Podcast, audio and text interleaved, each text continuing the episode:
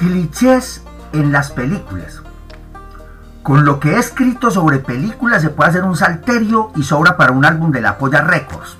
Pero no vengo yo a remendar lo escrito, sino a aumentarlo, que por estos días anduve observando canales infinitos de esos que ya son dueños de las películas y me he encontrado con tanta trama estúpida y mal desarrollada que no entiende este narrador cómo gastan presupuesto en ellas, que, de seguro, son la quiebra instantánea de las productoras.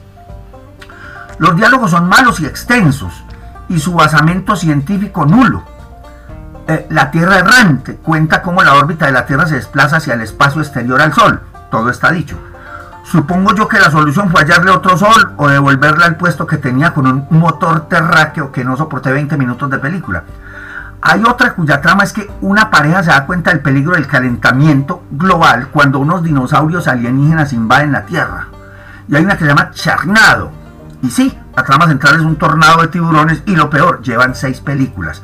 Charnado, Charnado segunda escena, Charnado o cielos no, Charnado el despertar, Charnado enjambre global y Charnado tiburón contra T-Rex. No falta el fascinado con estos tiburones y su manía de enrevesar las leyes de la física y de la biología y hasta de provocar pánico en las poblaciones costeras que día a día diezman la ya castigada especie asesina.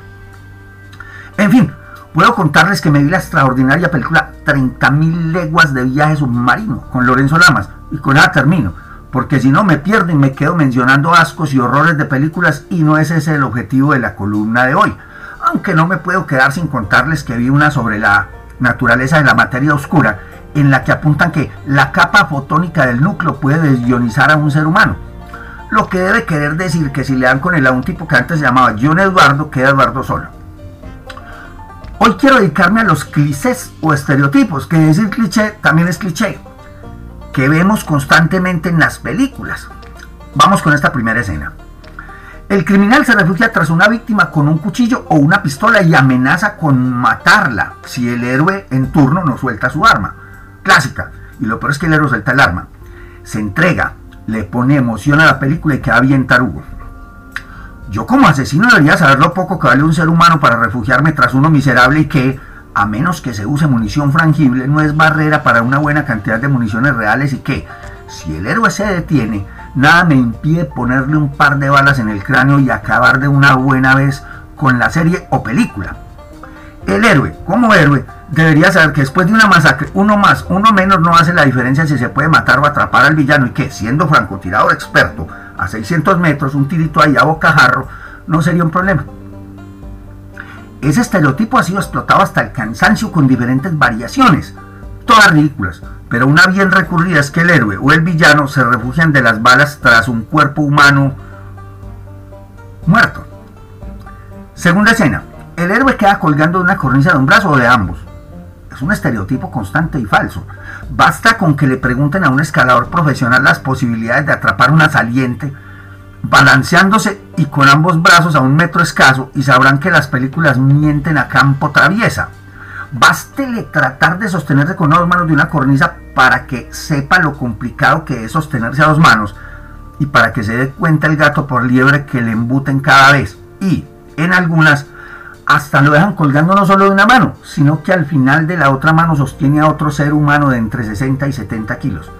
Nadie, o muy pocos, son capaces de levantar un bulto de 50 kilos en vilo, y menos mantenerlo sujeto por mucho tiempo. En la escena, los 150 kilogramos fuerza generados quedan en una sola mano.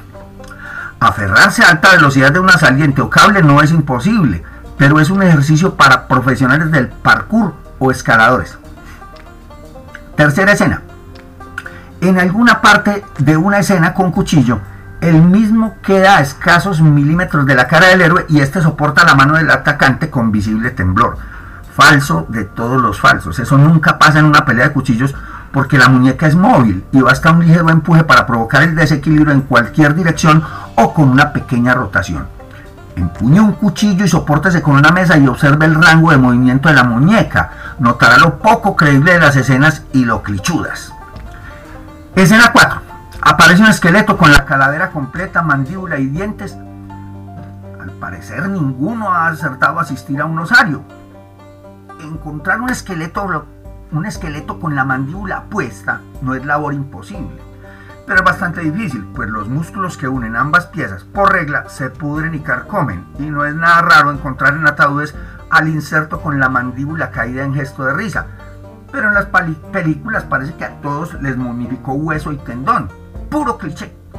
Den una ojeada a las catatumbas parisinas o a un osario de pueblo y entenderán a qué me refiero. La venganza es recurrente, así hayan pasado 40 años, y aunque no pase de moda porque revela un deseo oculto del espectador, ya es cliché y cliché mamón. Ya voy como por la cuarta o quinta escena y perdí la cuenta, pero ¿qué me le untan a las películas que muestran las retrasadas ciudades de Latinoamérica como una plaza de mercado llena de indiecitos y cantinas del viejo oeste? ¿Dónde queda el antagonista tarugo, el héroe infalible y la chica bella que siempre se enamora de él?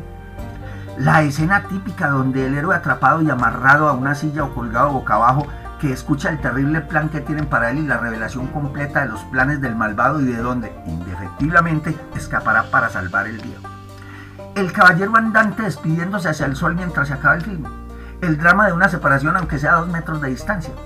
La escena donde el protagonista no alcanza un objeto deseado, unas llaves, por ejemplo, y pasan al segundos estirando los dedos y contrayéndose hasta que al último momento lo alcanza.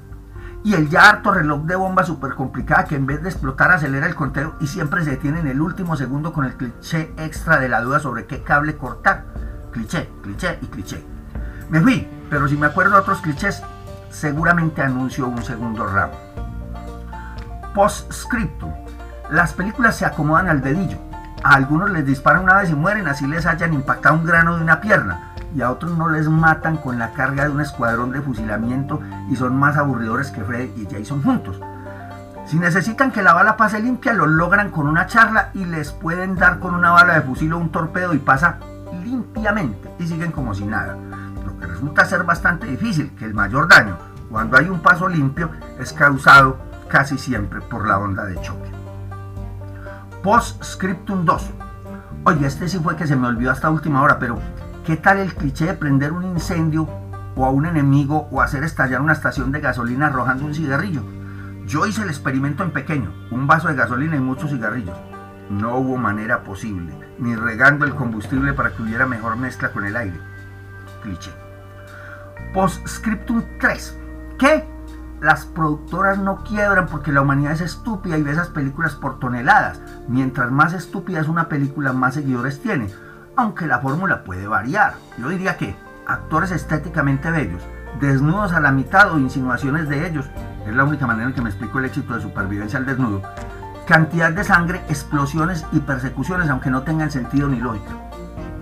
Eso busca la absurda mayoría, y tales indignaciones no se grabarían si la humanidad no las consintiera. Pero no solo las acepta y consiente, sino que las hace ganar dinero e invita a las secuelas y precuelas.